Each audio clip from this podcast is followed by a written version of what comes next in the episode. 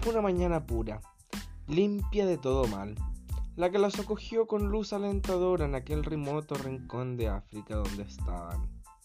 Ya estaban abandonando el Sahara y el clima se hacía cada vez más fácil de soportar, adentrándose en el Sahel, una franja geográfica que recorre todo África al sur del Sahara. Salían frecuentes otros males, como los mosquitos. Ali se había levantado temprano, debían hallar algo para comer. Él tenía ya mucha hambre y lo único que habían eran vegetales. Sería un desayuno vegano y lo más probable bastante amargo, pues Ali no encontraba nada realmente comestible. Luego de un par de horas de búsqueda se rindió y cocinaron al fuego unas extrañas hierbas que parecían lo único que se podía echar a la boca. El sabor era asqueroso, profundamente amargo, pero casi todos se lo tragaron. Era el primer día sin comida que tenían y no eran capaces de aguantar el hambre. Esto es una mugre, dijo Antonio. No podremos sobrevivir así. Tendremos que acostumbrarnos a vejámenes mucho peores. Es nuestra realidad. Fugitivos por el África. ¿Quién lo habría imaginado? Este viaje ha sido una completa estupidez, Eugenio, le dijo Antonio con ira. Este viaje ha sido una maravilla. ¿Cuántas historias se pueden contar a los nietos con un solo viaje? Anímense. La mañana clama por la aventura, dijo la tía Rita. Deja de pensar en aventuras, vieja chiflada, dijo Antonio. La mejor opción es huir, Antonio. O a Eugenio. Sometámoslo a votación, dijo Eugenio. Es momento de tomar una decisión importante. Bien. ¿Quién es a favor de desaparecer? dijo Ali. Yo. Creo que es la mejor opción, dijo Antonio. Yo también. Nuestras desgracias serán en aumento si seguimos huyendo por nuestra cuenta, dijo Ali. Yo, dijo Helen. Yo también. Este viaje está siendo un caos, admite el profesor Basile. Y yo, terminó Eugenio. ¿Quién es en contra? Yo, dijo Tristelsa. Creo que debemos entregarnos. No podemos huir de la realidad. Tenemos que pagar por nuestros males y oprobios en los que hemos incurrido. Yo también, dijo la tía excitadísima, nuestras aventuras no se acabarán aquí. Debemos seguir nuestra odisea y llegar hasta el afluente más lejano. Creo que ganó la opción de huir. Lo siento, tía, pero se acabó, dijo Eugenio. Esto no puede ser, yo soy la dinero y... y... Tía, es lo mejor para todos. Y no habrá más aventuras. No, ni una más. Se acabó asúmelo y madura. Crece y hazte vieja de una vez por todas. Pero, ¿por qué? se lamentaba ingenua. Porque ya fue suficiente. Luego de ello, un largo silencio.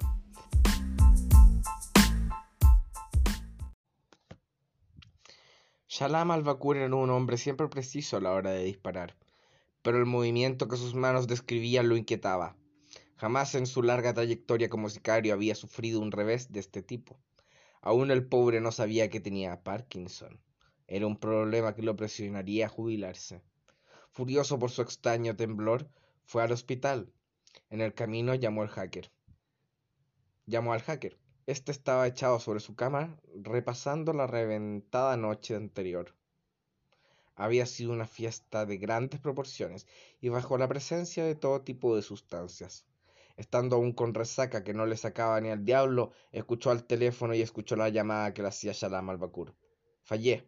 Me tiembla la mano. No sé qué mierda pasó. Pude eliminarnos.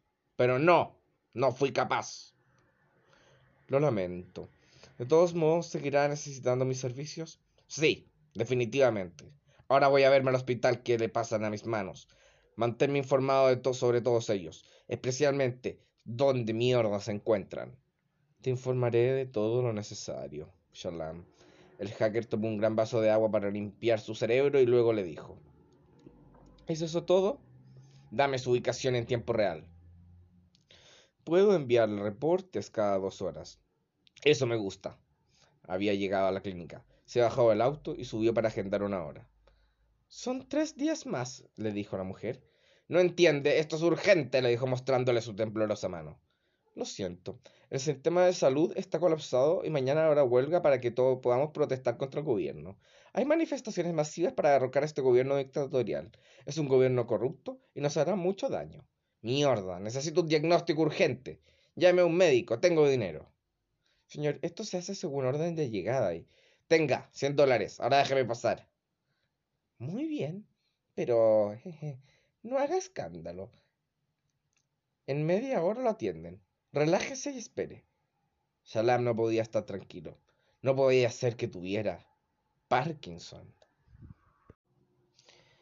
El hacker por su cuenta informó a Casio. Casi matan a tus fugitivos. Un sicario intentó matarlos. Mierda. ¿Estás seguro? Sí. Y no deben ingresar por el río Khartoum. Estará controlado. Entiendo, respondió Casio. No te preguntaré por qué sabes de esta situación. Pero dime. Eh, ¿Estás seguro de que están bien? Sí, están bien. Entiendo, respondió Casio. El hacker inhaló una delgada línea de cocaína y dijo, le entregaré su trayectoria. Gracias. Ahora siguen en el borde del río donde fueron atacados.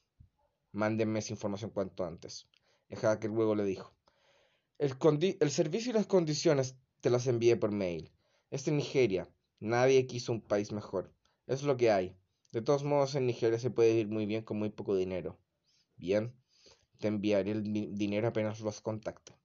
De ti dependen muchas cosas, Casio. Yo cumpliré con mi parte. Adiós. Casio estaba intrigado. Cada vez estaba más involucrado. Esta exposición lo estaba absorbiendo demasiado, pero no quería dejarse vencer.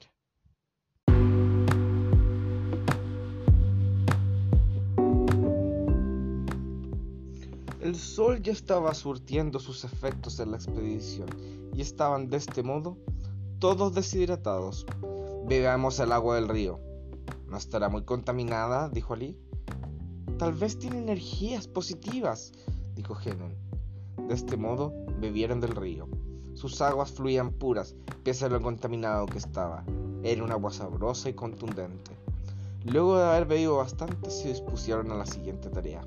Debían atravesar 5 kilómetros portando el equipaje a mano. Mierda, Eugenio, ¿no hay una alternativa mejor? Me temo que no. Estamos en la nada. ¡Puta! Ni siquiera hemos desayunado, dijo Antonio. Bueno, nuevamente, es nuestra realidad. Repártanse el equipaje y cárguenlo. De este modo todos se dispusieron a la titánica tarea. Era una larga distancia. La tía Rita no podía cargar mucho, pero el profesor Basileo avanzaba con fuerza. Esto es demasiado, Eugenio le dijo a Elsa. Simplemente no puedo más. Vamos, Elsa. Eugenio creo que Elsa se desmayó en sus brazos.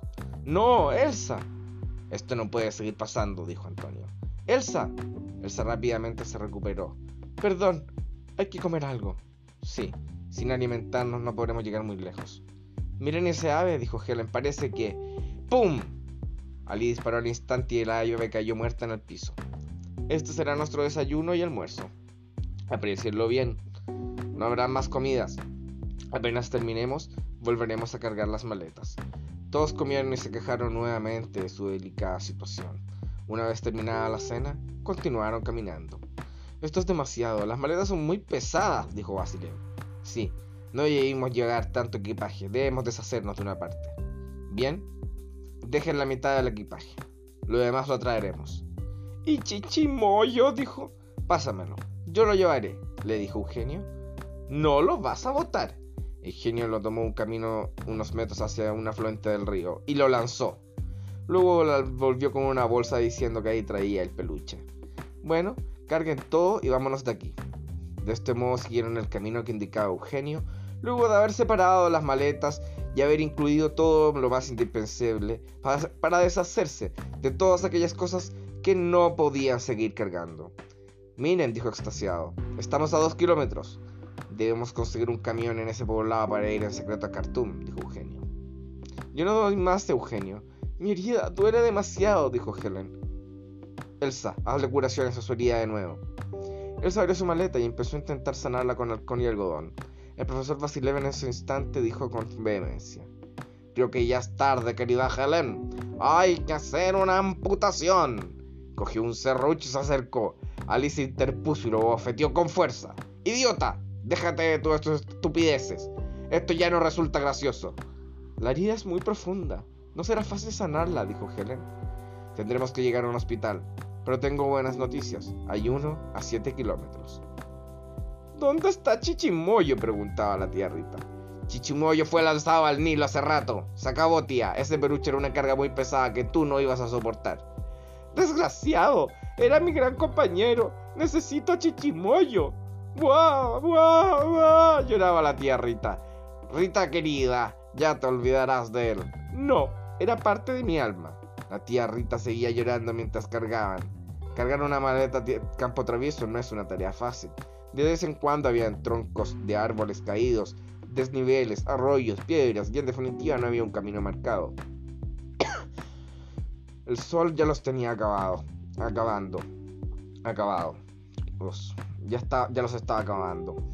Cuando ya estaban por expulsar su último hálito de vida, Eugenio dijo, Miren, allá, es el pueblo del que hablo. Sí, por fin, exclamó Helen. Todos lo celebraron, pero en su alma, pues no se podían dar el lujo de saltar de la alegría con tan poca energía. Todos estaban agotados, en especial Ali y el profesor Vasilev. Cargar las maletas a pie tantos metros había resultado demoledor para el cuerpo y el espíritu. Los últimos 200 metros fueron los más demoledores, en especial para Helen, que estaba muy adolorida por su cada vez más infestada herida de bala. Al llegar vieron como todo el pueblo los observaba con su aspecto inmundo de vagabundos. Nadie imaginaba que alguna de esas maletas guardaban billetes de alta denominación. Bien, espero que no hagan tonterías, dijo Eugenio al llegar al lugar. Cada uno queda libre a, sus asuntos. En dos horas los quiero a todos aquí mismo. Ali, por favor, ayúdame a encontrar un camión. Todos salieron al pueblo a solucionar sus problemas. Basilev y la tía Rita salieron a cenar.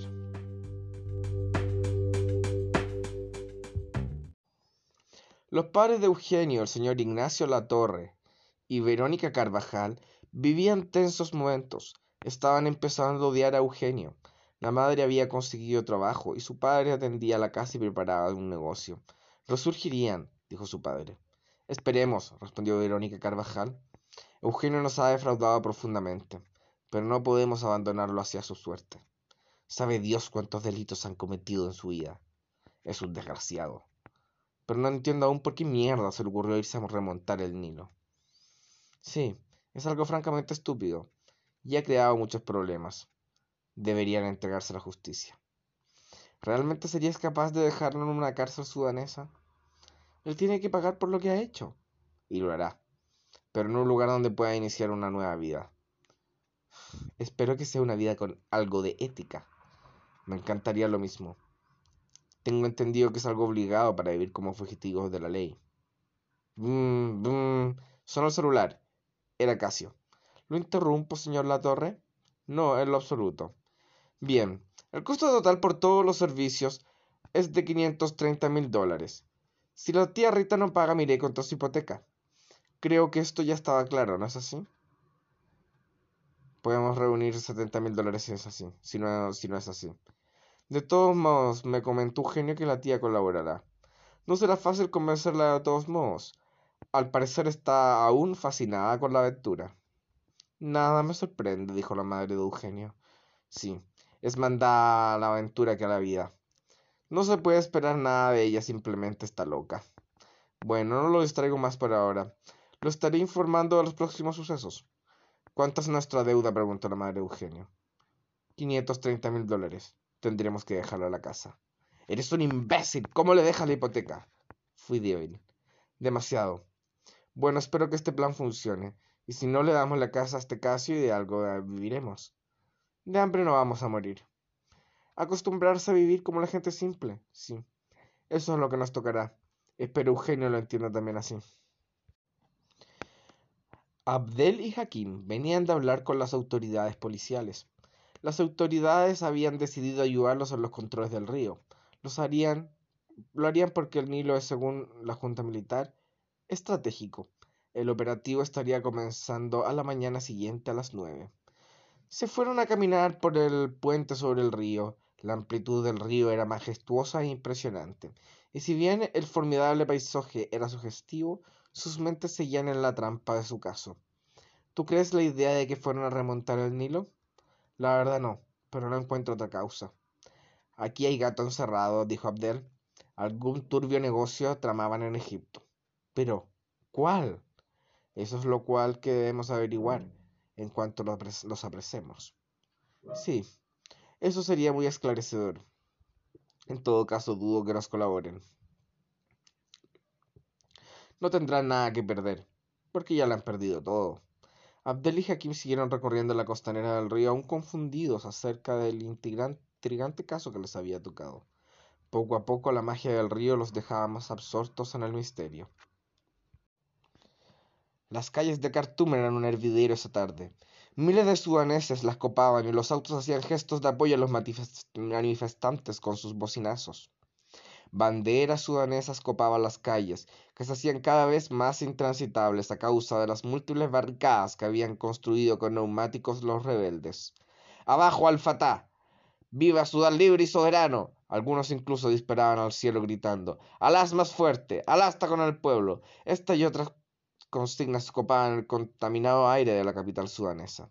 Los comerciantes, asustados, cerraban sus locales con gruesos candados. Estaban aterrados de los saqueos y el vandalismo. Por su parte, el transporte público había sido suspendido por la Junta Militar, de modo que muchos transeúntes esperaban taxis para poder volver a su casa seguros. En medio de todo este caos de preámbulo a la batalla, Buses militares estacionaron y empezaron rápidamente a salir y formarse en dirección a la multitud, apuntándolos con armas de guerra. Los grutos comenzaron. Sabían la brutal paliza que vendrían, pero algunos seguían renuentes a dejar al gobierno ganar la batalla. En instantes comenzaron los disparos. Una mujer embarazada se desangraba en la vía pública mientras la policía reprimía con palos. Parecía ser que el ejército y la población civil vivían en realidades paralelas. Pero a simple vista se podía notar que no era así. Los zapatos de los militares estaban rotos, sus billeteras vacías y su conciencia en reflexión. La muchedumbre empezó a lanzar piedras y de pronto, la, de pronto la manifestación simplemente se descontroló.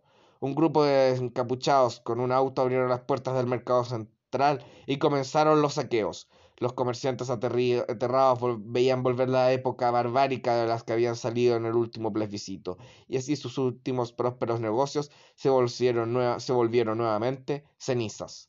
Esta era la situación que vivía en las calles de Khartoum, y probablemente el caos duraría bastantes semanas más, pero el gobierno militar no caería, cueste lo que cueste.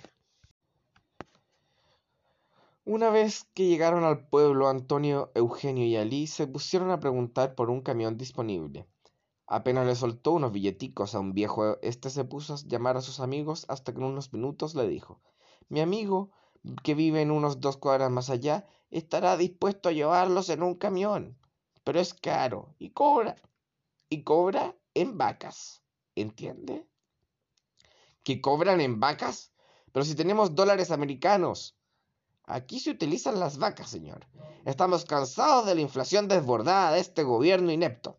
Aquí por ello mismo los billetes se usan como servilletas. El hombre del camión me dijo que les cobrará tres vacas por el servicio, y si no le traen tres vacas, no se los dará. ¿Tres vacas? Esto es un abuso, dijo Antonio. ¿Cuánto cuesta una vaca? En dólares unos ciento cincuenta. Mm. ¿Ese hombre sabe que vamos de contrabando? Sí, yo se lo dije. Ustedes son bien buscados.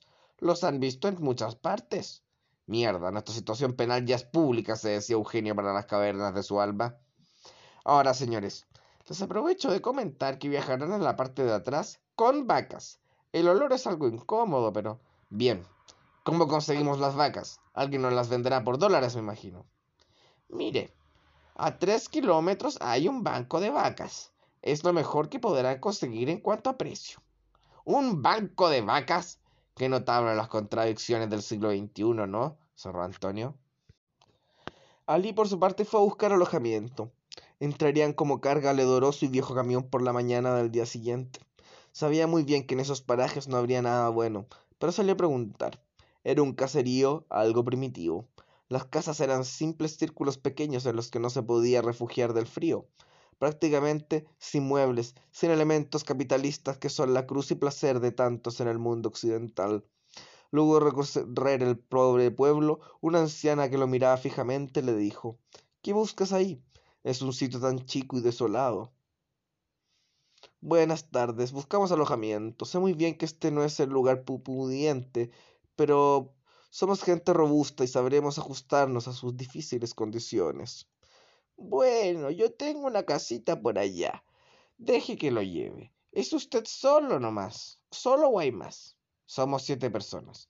Ah, mejor para mí. Lo llevo a, mi otra casa. Está deshabitada y es más cómoda, cómoda. Está allí arriba, subiendo este cerrito. La vieja con sus débiles cañuelas subía los altos escalones de la vieja escala. Parecía que iba a explotar del esfuerzo. Nunca había dejado de trabajar. Así era la vida de los que son así, de pobres. Nunca tenían tiempo para disfrutar, siempre laborando, desde pequeños, y aún así se veían tan felices. La mujer llegó a la cima, seguida de Ali, y le mostró la habitación. Sin duda, esto es un chiquero pero es el mejor barrial inmundo que hay en este lugar. Y lo peor es que esta no será la última vez que me vea forzado a aceptar estas nauseabundas condiciones. Era lo que había. De modo que Ali aceptó. ¿Cuántos dólares acepta? Con siete me quedo tranquila. Haré un desayuno muy suculento. Ali miraba entre su vieja y demacrada dentadura.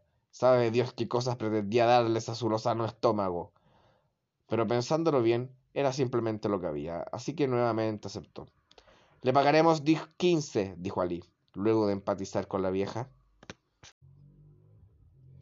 Habrá que preguntarse quién tiene un auto en este sitio. La pobreza es tal que dudo que la población motorizada sea amplia. Incluso es probable que solo un hombre tenga un auto y de él. Sí. Habrá que preguntar. Mira ahí, dijo Eugenio. Un hombre conducía un cacharro de 20 años a medio morir sin ningún cuidado. Señor, le gritó Eugenio. El hombre desvió la mirada y los esperó a que llegase luego de tenerse mudo. ¿Necesitan algo? Preguntó con una mano sobre una pistola. Era mejor estar preparado para todo. En ese país ocurrían cosas terribles. Sí, necesitamos que nos lleve un banco de vacas. Mmm, está a siete kilómetros. Yo los llevo. Por dos dólares. Bien, llévenos. Eugenio, ¿cómo traeremos las vacas? Espero que no sea a pie. Ah, ustedes necesitan el camión. Vamos a buscarlo. Amigo mío, dijo bajándose de la chatarra, hay unos turistas que necesitan pagar en vacas. ¿Podemos usar tu vehículo? Sí, trátalo bien. ¿Cuántas vacas son? ¿Cuántas vacas son? Tres, dijo Eugenio. Pues bien, yo los llevo. Se subieron al camión. Estaban en mejores condiciones que la otra basura. Tenía un remolque pensado para transportar vacas. Incluso un letrero decía, máximo 10 vacas. Una vez adentro comenzaron el corto camino. Corto porque era hacia los 7 kilómetros, pero en realidad no fue tan corto. El camino era una basura y tuvieron que empujar. Pero finalmente llegaron al curioso recinto. Una gran reja cubría el perímetro y muchas barracas para vacas estaban construidas. Las vacas se, se, escuchaba, se escuchaba mugir a las vacas y se les alimentaba constantemente. Había militares alrededor para prevenir saqueos. Tenía unas cuatro hectáreas de vacas. A la entrada, un alto negro les preguntó, ¿qué desean? Necesitamos tres vacas. Bien, sigan. Nos llevaron a una oficina a través de un angosto pasillo de un edificio de hormigón al lado suyo. Entren por esa puerta. Antonio y Eugenio entraron por su petición. Necesitamos tres vacas. Bien. Son 150 dólares o dólares. Bien. En unos minutos saldrá su vaca. Luego de esto pagaron, subieron las vacas y volvieron a cerrar el negocio sin inconvenientes.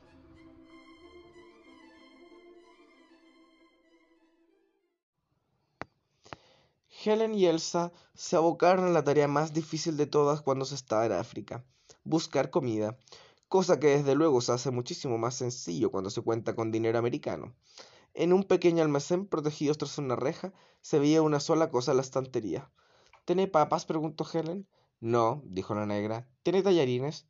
Tampoco. Aquí solo queda arroz. ¿Ni siquiera tienen pan? Ese lo hago a pedido. Bien, denos un kilo de arroz. ¿Tiene algo para acompañar al arroz? Mire esta bola. Mire esta bola. Es de especias. Le da un gustito muy bueno a la comida. Deme esa, respondió Helen. ¿Cómo se prepara? No es tan sencillo. Nosotros a veces cocemos el arroz y simplemente lo mezclamos, pero hay otras maneras mejores. Ah, para nosotros así está bien.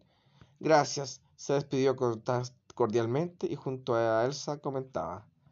La pobreza supera lo imaginable. No tienen ni siquiera pan.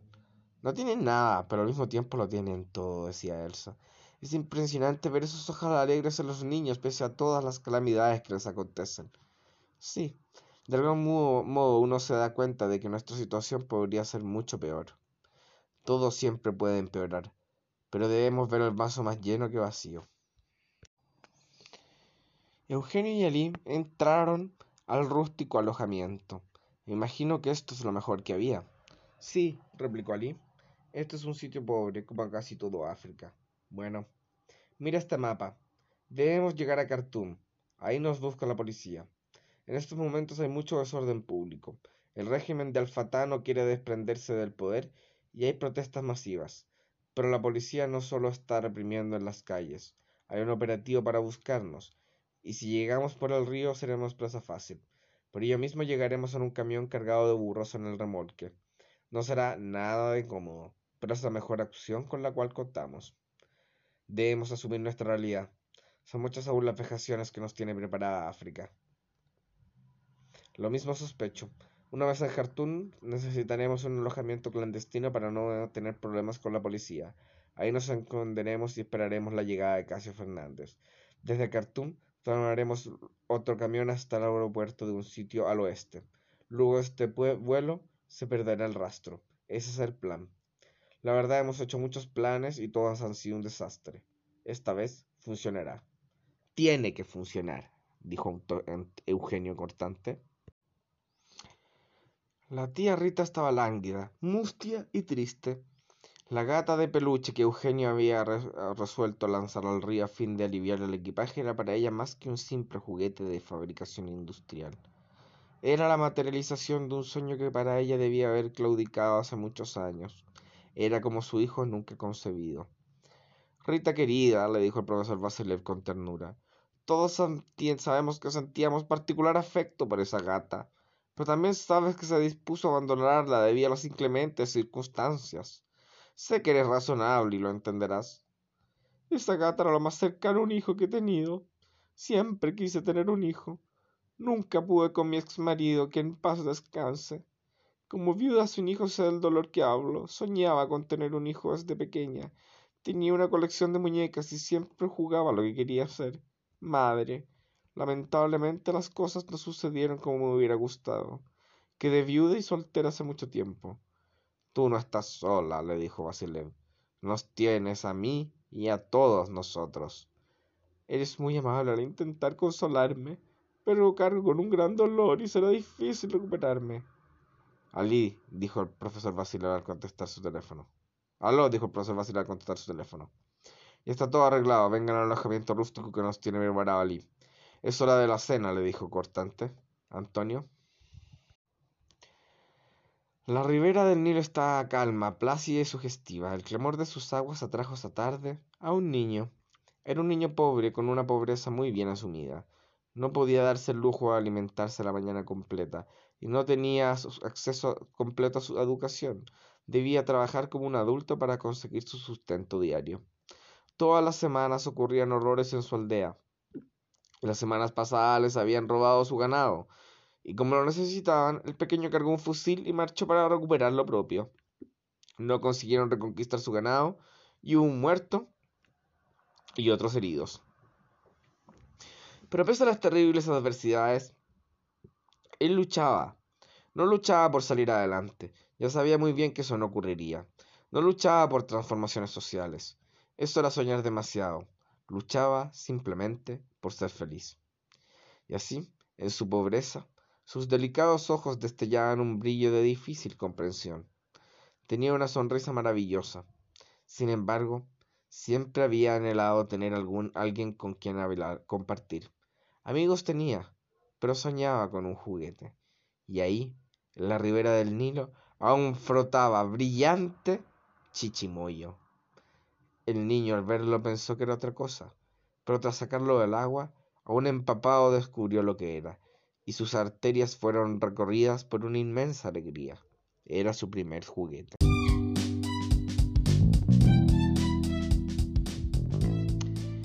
Cuando empezó a caer la noche, todos llegaron a la casucha que les tenían preparados. Era lo mejor que había. Una vez todos ahí, Helen dijo, Me duele demasiado mi brazo. La herida es profunda y creo que se está infestando. Déjame ver, dijo Antonio. Mierda, se está infestando. Necesitamos llegar a un hospital cuanto antes. Amputémoslas, dijo Basilev con seguridad. Es una técnica muy antigua. Los, los antiguos, Murla. Cállate, idiota, no seas bestia, le replicó Eugenio. Apenas se puede recibir tratamiento en un hospital. Por ahora necesitaremos alcohol para desinfectar. Alcohol y sal para sellar la herida. Ali, anda a buscar lo que te pido. Helen, tú sabes que te amo. Pero esto no será muy doloroso. Ese es el mejor tratamiento al que podemos acceder por el momento. Debe ser fuerte. Helen asintió. Ya había sufrido mucho en su vida y era una mujer recia. Ali Luego, luego unos instantes llegó. Alcohol no hay, pero sal sí. Uf, esto va a doler mucho, Helen. Fuerza. ¡Ay! dijo Helen quejándose lastimeramente del intenso dolor que tenía en su brazo. Bien, Helen. Creo que con eso la herida sellará, dijo Ali. Ahora duerman bien. Mañana tendremos otro día de problemas. Dicho esto, cada uno se acostó acomodándose al mejor modo posible y durmieron bajo el cielo nocturno decorado por las innumerables estrellas del globo celeste.